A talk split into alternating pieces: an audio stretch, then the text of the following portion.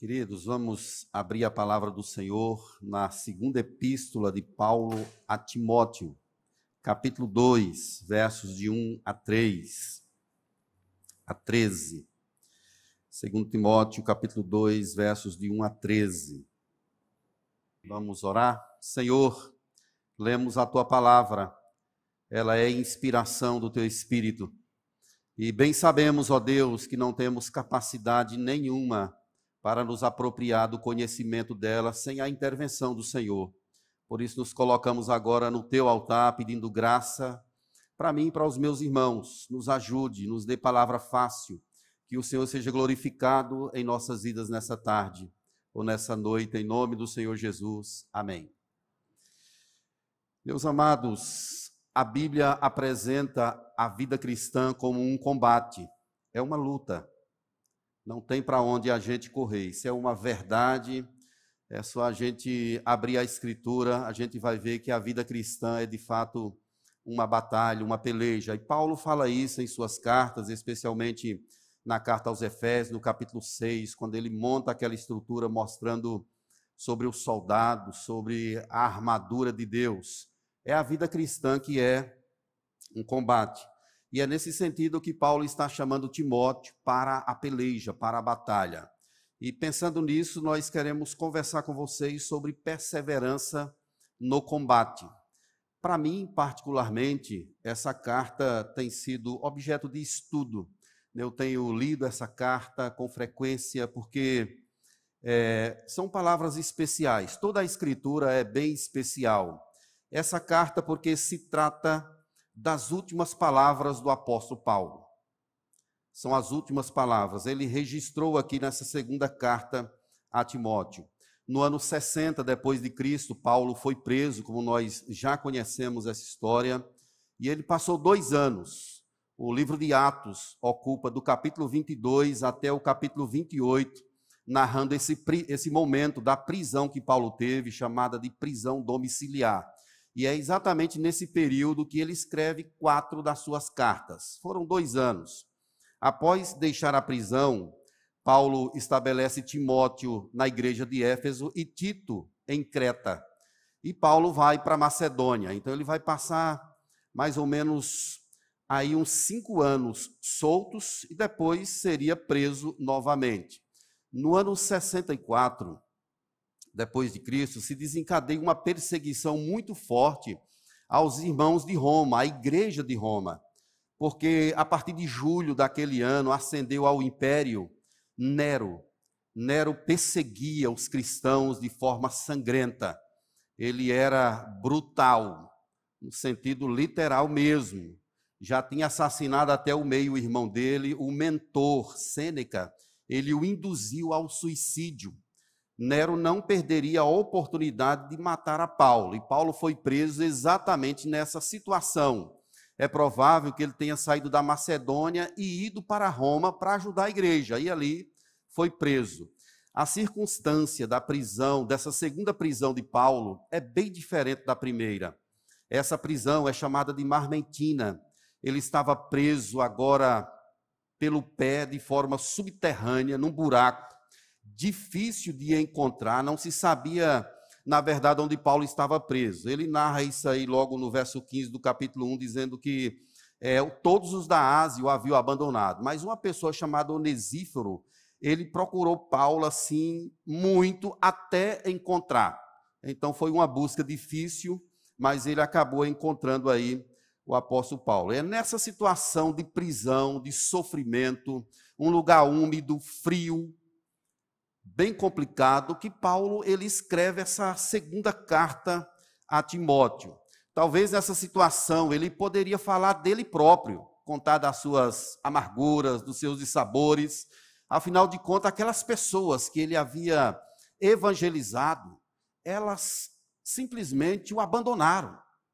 Ninguém compareceu. Eles poderiam muito bem sair de onde estavam e ir a Roma para dar testemunho a respeito do apóstolo Paulo mas houve uma debandada geral. Houve uma debandada geral. Todo mundo o abandonou. E ele declara isso. Paulo diz aí no capítulo 4, versos 16 e 17 dessa carta, que na minha primeira defesa, ninguém foi a meu favor, antes todos me abandonaram, mas o Senhor me assistiu. Então, essa foi a primeira defesa de Paulo. Ele teria uma outra, e nessa segunda seria também proclamado a sentença. Aqui nós já estamos no ano 67, que foi o ano em que Paulo foi decapitado. Foi morto por causa do evangelho. Mas ele previu isso. Ele escreveu aí no capítulo 4, verso 6: Quanto a mim, já estou sendo oferecido por libação, e o tempo da minha partida é chegado. Ele quer que Timóteo venha depressa, venha depressa, que eu quero ver você. Paulo queria muito instruir a Timóteo, e ele faz isso através dessa carta, instruindo como ele deveria proceder. No capítulo 1, Paulo diz assim: Olha reavives o dom de Deus que há em ti pela imposição de mãos, não seja covarde. Deus não nos deu espírito de medo, de timidez, de covardia. Deus nos deu espírito de poder, de amor e de moderação. Então ele está instruindo Timóteo, que era um jovem, tinha alguns problemas de sanidade. Timóteo tinha algumas enfermidades, conforme a gente percebe no texto da palavra do Senhor. E mesmo assim, Paulo está chamando ele para uma responsabilidade. E aqui, quando a gente chega no capítulo 2, nós vemos Paulo instruindo Timóteo a respeito de um combate. É como se ele dissesse assim: ó, persevera nesse combate, fique firme, combata, lute, guerreie. E para Timóteo fazer isso, Paulo dá a ele algumas instruções. Vejam só que conselhos preciosos, são conselhos que de fato encorajam. Conselhos que encorajam. O primeiro deles, aí no, nos versos 1 e 2, é permaneça na graça para ser fortalecido. Ou seja, tu, pois, filho meu, fortifica-te na graça que está em Cristo Jesus. Essa palavra fortificar é um verbo no imperativo ele está também no presente, tem um negócio chamado de voz passiva nele. Então, fortifica-se. É como se houvesse uma intervenção de Deus no homem interior. Permanecendo Timóteo na graça, perseverando na graça, ele seria fortalecido no homem interior. O que Paulo está dizendo é que existem perseguições. As igrejas da Ásia o abandonaram. Existem falsos mestres, falsas heresias entrando na igreja, valendo. E Timóteo era muito jovem, doente. E o chamado de Paulo é assim: olha, permaneça, permaneça na graça. Veja o complemento: a graça é o meio, é instrumental aqui, é o meio pelo qual ele será fortalecido. Fique na graça para você ser fortalecido. Ou seja, não é para você esperar fazer isso com as suas forças. Você não vai conseguir. Você não vai ser vitorioso a partir de si. Você não vai conseguir porque o negócio é feio. É difícil. Mas fique na graça que você vai ser fortalecido. Essa é a mesma palavra que Paulo usa lá em Efésios capítulo 6, verso 10, que diz: quanto ao mais sede fortalecidos no Senhor e na força do seu poder. É um chamado para ficar na graça, para confiar no braço do Senhor, para permanecer firme, e isso geraria esse fortalecimento do espírito no coração. Não é Timóteo propriamente quem o fará, mas é o Espírito Santo quem há de agir no coração dele levando-o a contemplar as grandezas e a glória de Deus. Foi isso que Paulo declarou na sua primeira prisão, quando escrevia a carta aos Filipenses, capítulo 4, verso 13, onde ele disse: Tudo posso naquele que me fortalece. Mesmo preso, ele sabia que tinha alguém que estava fortalecendo ali o seu coração. Meus queridos, isso é um chamado também para mim e para você nós temos de permanecer na graça do Senhor, temos de permanecer no Evangelho, temos de permanecer orando, temos de permanecer em comunhão. Isso nos fortalece através do poder do Espírito Santo que está em nós. Nós temos aqui, meus irmãos, os estágios da transmissão do Evangelho. Vejam que, irremediavelmente, esse fortalecimento de Paulo, é, esse fortalecimento de Timóteo, melhor dizendo, o levaria a anunciar o evangelho a outras pessoas. É isso que ele diz aí no verso 2. E o que de minha parte ouviste através de muitas testemunhas, isso mesmo, transmite a homens fiéis e também idôneos para instruir a outros. Isso aqui é o discipulado. Isso é o discipulado. Paulo já havia exortado a Timóteo para manter a essência. Manter a essência. Mantenha a estrutura. Fique na sã doutrina. E aqui ele está repetindo isso. O que da minha parte ouvistes. Aqui nós temos esse segredo da transmissão, os estágios da transmissão do Evangelho de Cristo para Paulo, de Paulo para Timóteo, de Timóteo para homens fiéis e idôneos, e destes para outros. É a garantia de continuidade do anúncio da aliança desse Deus fiel, desse Deus que é poderoso para fortalecer o seu povo. Nós temos de Deus essa incumbência de levar o evangelho, de instruir outros, homens, pessoas fiéis, idôneos, capazes, capacitados pelo poder do Espírito, para que estes passem a mensagem do Evangelho adiante. Vejo a nossa responsabilidade também diante dos nossos filhos, de anunciar esse Evangelho com as nossas palavras, mas muito mais com a nossa vida. Mostrar que amamos a Deus, que servimos a Deus de todo o nosso coração.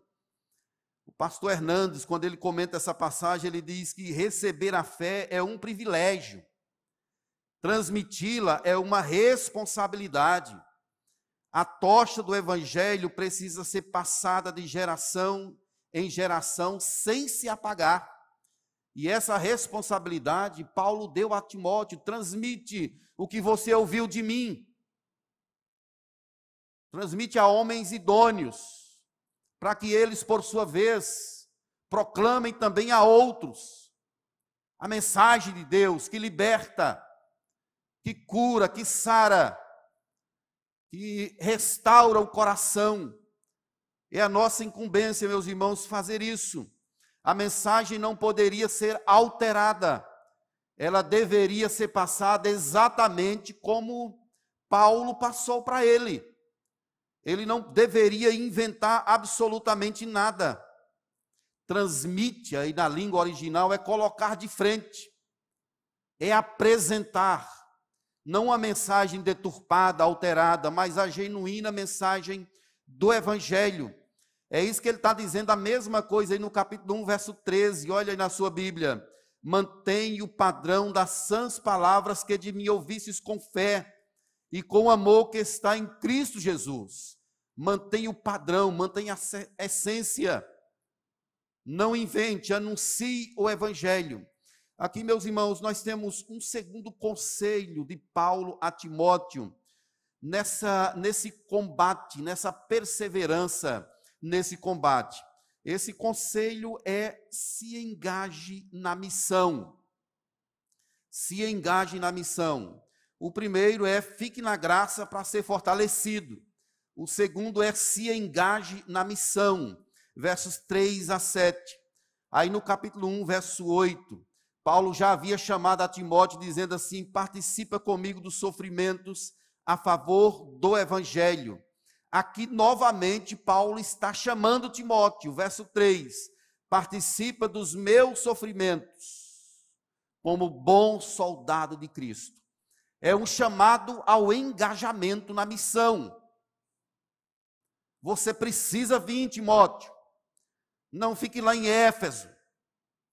Por enquanto. Depois você vai voltar para lá. Mas agora eu quero que você se engaje na missão. Não tenha medo. E aqui Paulo usa pelo menos três metáforas para explicar como se dará esse engajamento. Vejam, meus irmãos, a primeira metáfora, dos versos 4 a 6, é a do soldado. Com esta palavra, Paulo está dizendo de forma bastante nítida que a vida cristã é mesmo um combate. A mesma expressão utilizada no capítulo 6, verso 11 de Efésios. Revestivos de toda a armadura de Deus para poder ficar firmes contra a cilada do diabo. Quando Paulo chama Timóteo aqui para lutar como um soldado, é a mesma expressão relacionada lá em Efésios. É que ele devia agir como um soldado, guerreando, lutando. E não é a primeira vez que Paulo fala sobre isso em suas cartas. Ele diz no capítulo 9, verso 7 de 1 Coríntios: quem jamais vai à guerra à sua própria custa. E usa também uma linguagem militar em 2 Coríntios 10, 3. Porque, embora andando na carne, não militamos segundo a carne. Paulo chama Epafrodito de companheiro de lutas. Ele está falando sobre esse lado do evangelho que é como uma guerra. Nós somos soldados. Participa dos meus sofrimentos como um bom soldado. Quem é militar aqui, quem de alguma forma, da polícia militar, civil, exército, sabe que, essas, é, que lá precisa cumprir com diligência a missão. Imagina aí um soldado que é chamado por um general para fazer algo e de repente esse soldado diz assim: Olha, estou com indisposição agora, não posso ir. Eu acho que ele, no mínimo, levaria um tapa no pé da orelha, não sei, né? Mas pelo menos um, talvez não isso propriamente, mas levaria é, uma reclamação bastante dura, talvez fosse punido por causa disso. Nós somos soldados do reino, meus irmãos. É isso que Paulo está dizendo aqui a Timóteo.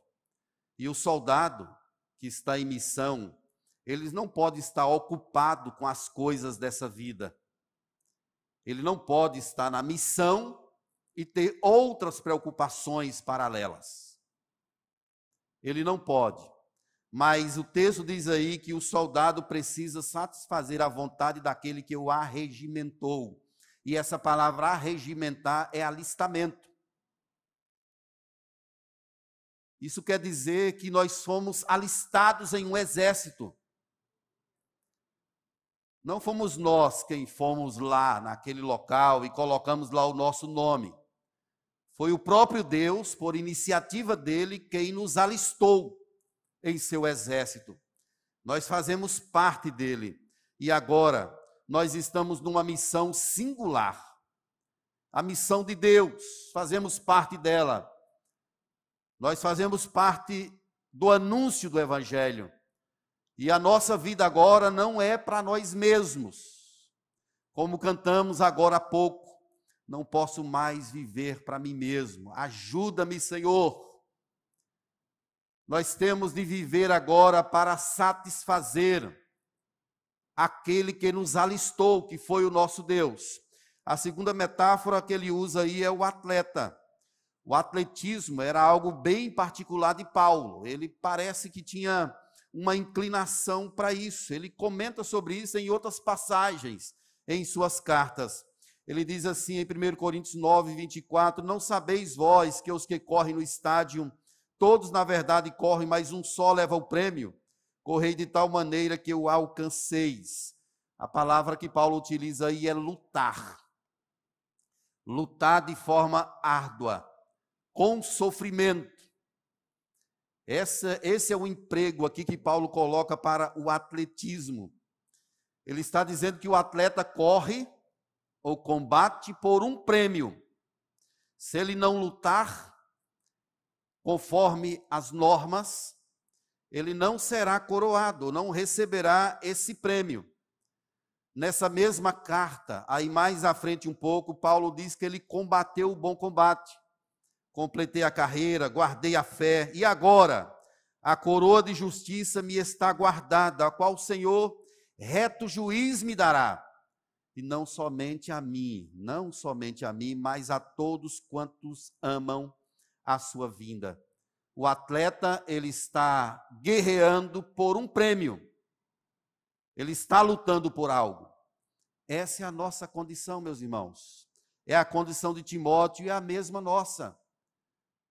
Vamos focar no prêmio. Lá na frente, Deus tem uma coroa de justiça para quem persevera firme no combate. Você crê nisso? Amém? Deus tem uma coroa, tem um prêmio preparado para você. O atleta não é coroado se não lutar segundo as normas. As normas precisam ser obedecidas. No nosso caso, precisamos obedecer à palavra do Senhor. Mas ele emprega aí uma terceira e última metáfora, que é a metáfora do lavrador. E o texto diz que o lavrador que trabalha, fique atento aí a essa expressão. O lavrador que trabalha, verso 6, deve ser o primeiro a participar dos frutos. É o chamado ao trabalho, ao labor árduo da lavoura. Eu não sei quantos aqui conhecem de perto essa questão do campo, da lavoura, do plantio, mas exige muito esforço, certamente, luta, paciência e investimento até que os frutos venham pela bênção, pela graça do Senhor. Mas existe um trabalho para ser feito. É exatamente esse o sentido que Paulo está dizendo aqui a Timóteo. Você precisa ser como um lavrador, precisa plantar, precisa regar, precisa limpar a planta e aguardar aqui as sementes. Três recompensas são sugeridas aqui nessas metáforas. Vejam só, meus irmãos, a aprovação do comandante do exército, a segunda aprovação, ou a, melhor, a segunda recompensa, a coroa da vitória e os frutos da lavoura. Nós temos aqui a ideia dessas metáforas como uma, uma premiação que será dada. Nós agradamos ao nosso comandante, nós receberemos uma coroa e nós também receberemos os frutos pelo labor, pelo nosso labor. É o chamado de Deus para mim para você, para nós nos engajarmos na missão. Não dá para servir a Deus de longe, você tem de estar agarrado, tem que estar junto, tem que estar perto. Quais são os seus talentos? Não tem ninguém na igreja de Deus que não tenha dons. Todos têm dons. E você precisa exercitá-lo. O dom não é dado a uma pessoa em particular. O dom é dado ao corpo. E ele só tem sentido quando ele é exercido no corpo. É para que o corpo seja abençoado, para que o corpo cresça à estatura de varão perfeito. É isso que a palavra de Deus nos fala aqui. Você é chamado para o engajamento. Deus está em missão no mundo. E você recebeu o privilégio de ser engajado nessa obra. Não fique de braços cruzados, distante, imaginando, dizendo que eu não sei, eu não posso. Deus quer que você venha. Deus quer que você se entregue. Deus quer que você seja como um soldado de verdade, como um atleta, como um lavrador, Deus está chamando você para o engajamento. Quais são as suas desculpas? Vai primeiro resolver os seus problemas. Quem põe a mão no arado e olha para trás não é digno do reino de Deus. Chegue para perto, se engaje, querido. Mas tem um terceiro conselho de Paulo a Timóteo aqui nesse texto é que Timóteo, para perseverar no combate, ele deveria se lembrar do essencial. Ele deveria estar atento àquilo que é essencial. Verso 8. Lembra-te de Jesus Cristo. Olha a colocação de Paulo aqui, meus irmãos, que negócio precioso. Ressuscitado de entre os mortos, descendente de Davi, segundo o meu evangelho. Isso é o essencial da vida. Nós estamos em combate, tem algo que é fundamental. E isso é a pessoa do nosso Salvador. Olhe como Timóteo iria vencer essa luta. Olhe como ele seria esse guerreiro, destemido, intrépido. Ele deveria se lembrar do essencial. Lembra-te de Jesus Cristo ressuscitado. Isso aqui, meus irmãos, quer dizer que ele venceu a morte. É como se Paulo estivesse dizendo, Timóteo, Jesus já venceu a morte. Não tenha medo se você tiver de morrer. Paulo vai morrer daqui a um pouco. Mas ele está dizendo assim: Cristo ressuscitado. Quando ele diz da descendência de Davi, ele está dizendo que Jesus é o rei por direito. Ele venceu a morte e ele é rei por direito. Da descendência de Davi, nos deporta diretamente para uma promessa do Antigo Testamento, que diz que Jesus viria da descendência de Davi. E ele vem exatamente dessa família. É por isso que o Evangelho de Mateus começa o seu livro narrando sobre a genealogia, para mostrar exatamente que ele é o herdeiro por direito da descendência de Davi. Não apenas isso, mas isso quer dizer que ele é humano. Se a ressurreição está falando da divindade do filho, a descendência de Davi está mostrando a sua humanidade.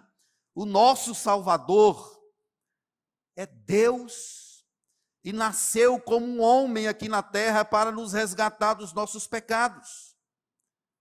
Mais uma vez, citando o pastor Hernandes, ele diz assim: o evangelho de Paulo está focado na promessa do Cristo, no nascimento, na vida, na morte e ressurreição daquele cuja origem é desde a eternidade, mas que se manifestou para consumar a nossa redenção.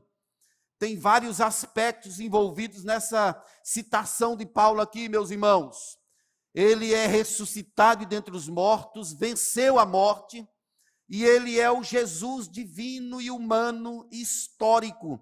Ele nasceu na história, no tempo de Deus. Ele veio ao mundo para libertar um povo que estava morto, aprisionado, cego, totalmente alheio aos seus próprios caminhos. E Jesus Cristo veio como luz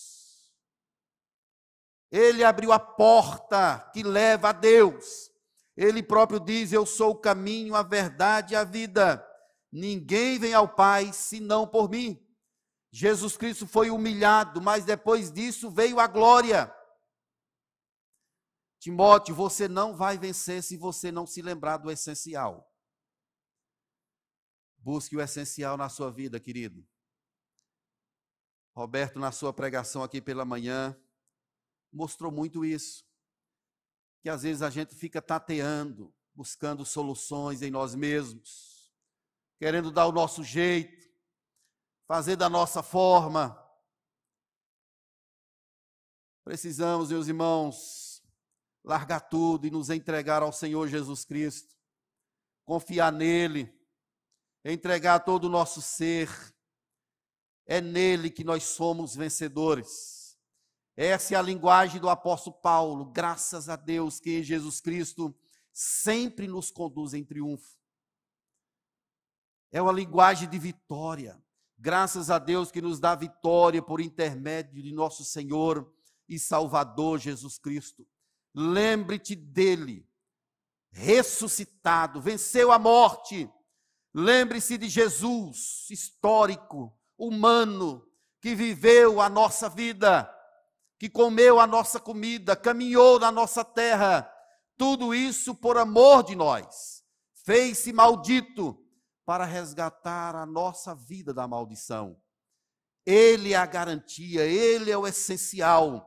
A igreja não vence sem Jesus, não há vitória a parte do Senhor Jesus, Jesus Cristo. É isso que Paulo está dizendo a Timóteo: Timóteo, fique atento, persevera no combate, mas se lembre do que é essencial. Uma última questão que a gente vê aqui nesse texto, meus irmãos, é sobre uma lealdade que, re, que resulta em recompensa eterna. É isso que a gente vê aí dos versos 11 a 13. Uma lealdade que resulta numa recompensa eterna. Vejam a declaração: fiel é esta palavra. Paulo se apropria aqui de um cântico, ou então de um ditado daquela época, e ele coloca aqui. Esse texto é inspirado pelo Espírito. Ele diz assim: veja o jogo que ele coloca aqui. Se já morremos com ele, isso aqui é a conversão, também viveremos com ele. A conversão aponta diretamente para a eternidade. O verso 12: Se perseveramos, também com ele reinaremos. Se o negamos, ele, por sua vez, nos negará. Ele é fiel para cumprir a sua palavra. Quem é, de fato, nascido da água e do espírito, não nega a Jesus. Não se apostata da fé. Não desiste do caminho, porque é uma força maior do que o homem, direcionando-nos para a eternidade. Nós estaremos um dia com o Senhor. Isso não é um mérito humano, não é uma conquista dos homens. Isso é graça de Deus em nossas vidas. Mas isso correlaciona-se ao que o próprio Jesus já havia ensinado em Mateus, quando ele diz assim, capítulo 10, verso 33: Mas aquele que me negar diante dos homens, eu também o negarei diante de meu Pai que está nos céus. Ou seja, aquelas pessoas que obstinadamente, resolutamente o negam pela dureza do coração, resolvem viver os seus próprios caminhos, o seu próprio jeito, a sua própria forma, negando a Jesus, na eternidade essas pessoas também serão negadas diante do Pai. Isso aqui nós temos uma alusão direta ao grande dia, ou ao juízo final. Essas pessoas serão negadas e não terão a salvação. Ele diz aí no último verso: se somos infiéis, ele permanece fiel. Queridos, lealdade a Deus sempre resulta em recompensa. E a recompensa é o próprio Deus. É claro que, mais uma vez, nós não temos forças a partir de nós para vivermos o ideal de Deus como Ele quer. O que Paulo está falando a Timóteo é para que você se esforce.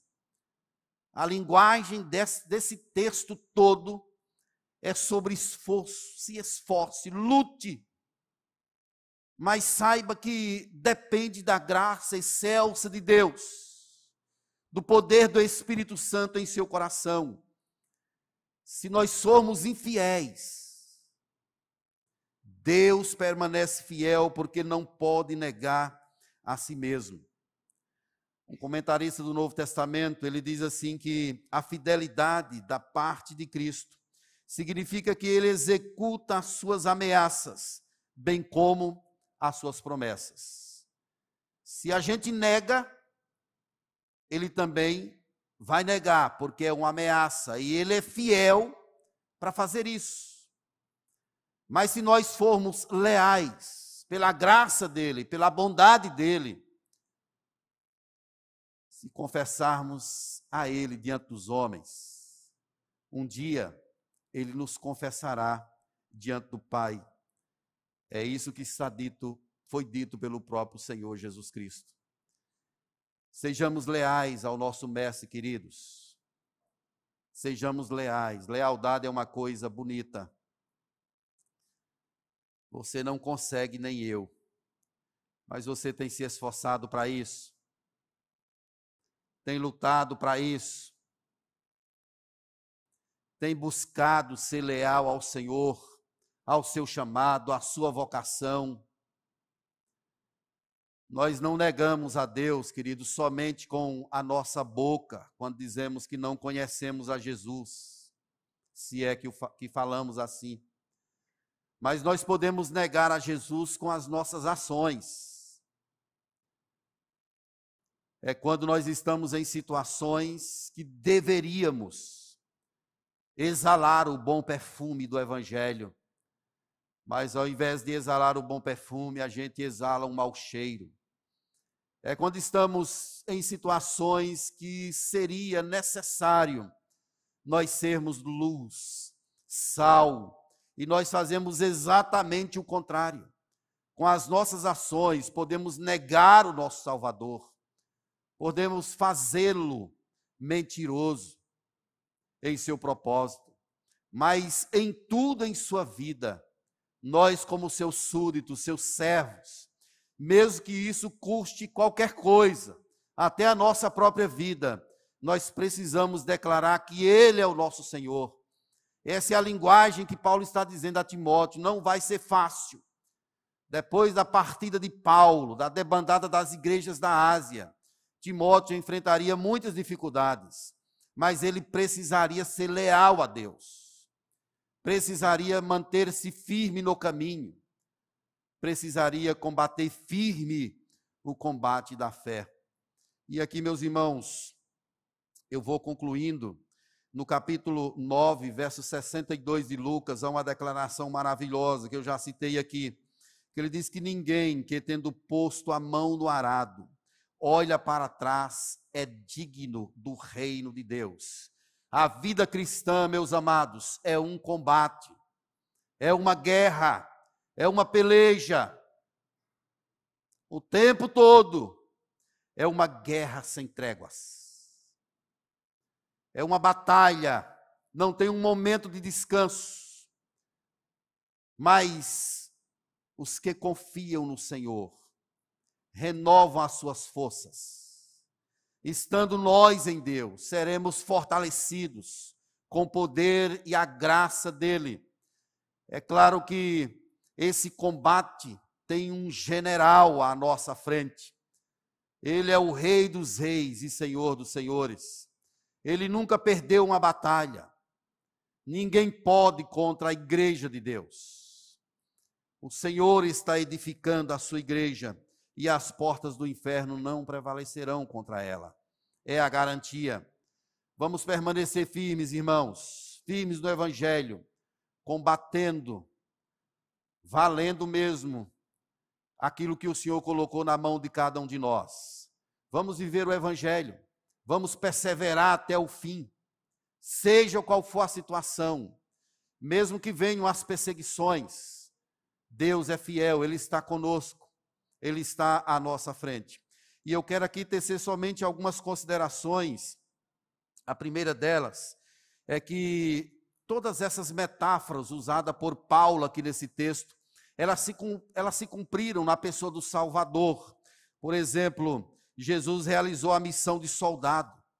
Ele buscou o prêmio como atleta e ele lançou as sementes como lavrador. Ele foi o soldado combatente. Ele foi o atleta que buscou o prêmio. E ele foi o lavrador que lançou as sementes. Isso é bem claro quando a gente vê sobre a vida dele aqui na terra. Ele lançava as sementes do evangelho. Jesus é o nosso modelo, é o nosso exemplo. Temos de olhar para ele e viver como ele viveu. Uma segunda consideração é que você e eu nós somos alistados no exército de Deus. Amém, queridos? Nós somos alistados no exército de Deus. Ele nos trouxe para perto dele. Procuremos agora agradar o nosso comandante. Nós somos alistados. Vamos agradar o nosso general. Vamos agradar o nosso comandante. Vamos viver para a glória dele todos os dias. Amém, igreja? Vamos viver para a glória dele. E finalmente, se perseverarmos, com ele reinaremos. Se perseveramos, com ele reinaremos. Mas se o negarmos, ele, por sua vez, nos negará. É o caráter de Jesus que é fiel para cumprir a sua missão de dar o que nos prometeu e também de executar a sua sentença para aquelas pessoas que o negam, que se distanciam dele de forma intencional, com a dureza dos seus corações. Nós estamos nesse combate e você é chamado para perseverar até o fim para a glória dele. Não arrefeça, meu irmão. Não pare de lutar. Continue, guerreie, adore ao Senhor de todo o seu coração. Eu quero convidar você agora para ficar de pé. Convidar também os irmãos do Ministério de Louvor. Eis-nos aqui, ó Deus, em tua presença. Estamos no teu altar, ó Deus. Somos como Timóteo, desafios ferrenhos, complexos, mas sabemos que o nosso general está conosco, sabemos que a vitória é certa. Por isso, ó Deus, obrigado pelo encorajamento, pelo poder do Teu Espírito que nos fortalece. Nos ajude, ó Deus, nas nossas debilidades e fraqueza, a seguirmos adiante. Dissipa, ó Deus, qualquer possibilidade de nevoeiro espiritual nas nossas vidas. Sopra um vento aqui nesse lugar, ó Deus, e nos dá clareza do que o Senhor quer, clareza da tua missão. Visita os nossos corações aqui, ó Deus, no nome do Senhor Jesus. Queremos viver para o Senhor. Queremos, ó Deus, colocar as nossas vidas agora diante de Ti. Se tem aqui alguém, ó Deus, quem sabe está distante, traga, ó Deus, essa pessoa para a Tua presença em nome do Senhor Jesus. Toca nos corações. Começa aqui do meu, ó Deus, aviva, desperta, renova, restaura. Me dá visão de reino, como também aos meus irmãos. Eu clamo em nome do Senhor Jesus, ser sobre nós Desperte cada vez mais a Igreja Presbiteriana das Graças para continuar refletindo aquilo que o Senhor a chamou para refletir, a tua beleza, a tua glória, para continuar exaltando o Senhor. Em nome de Jesus Cristo, nosso Senhor amado. Amém e amém. E que a graça do Senhor Jesus Cristo, o amor de Deus que não se mede, o poder do Espírito Santo repouse sobre a igreja de Deus, espalhada por toda a terra agora e para todos sempre. Amém. Amém.